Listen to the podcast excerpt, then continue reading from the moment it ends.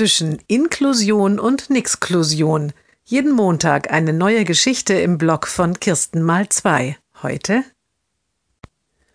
unsere Geschichte zum Welt-Down-Syndrom-Tag. Die Mütter haben sich auf einen Kaffee verabredet. Beide haben sie Kinder mit Down-Syndrom.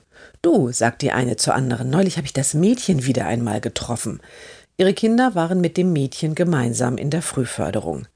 Es spricht doch immer noch kein einziges Wort, sagt die Mutter. Noch immer nicht? fragt die andere entsetzt. Ja, war es denn nicht bei der Logopädie? Doch, ich glaube schon, aber viel zu spät. Da gehen ja ganz wichtige Zeitfenster zu, wenn man sich nicht rechtzeitig kümmert. Die andere Mutter nickt. Ja, und es ist natürlich auch wichtig, wirklich die besten Therapeuten zu finden. Ich fahre dafür jede Woche viele Kilometer. Und zu Hause muss man auch noch viel machen. Es gibt so viele tolle Sprachfördermaterialien, da kommt man kaum hinterher.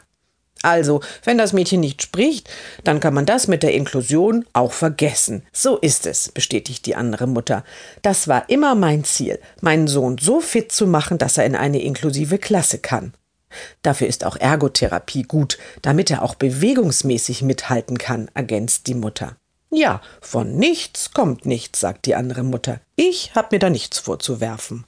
Und dann seufzt sie zufrieden.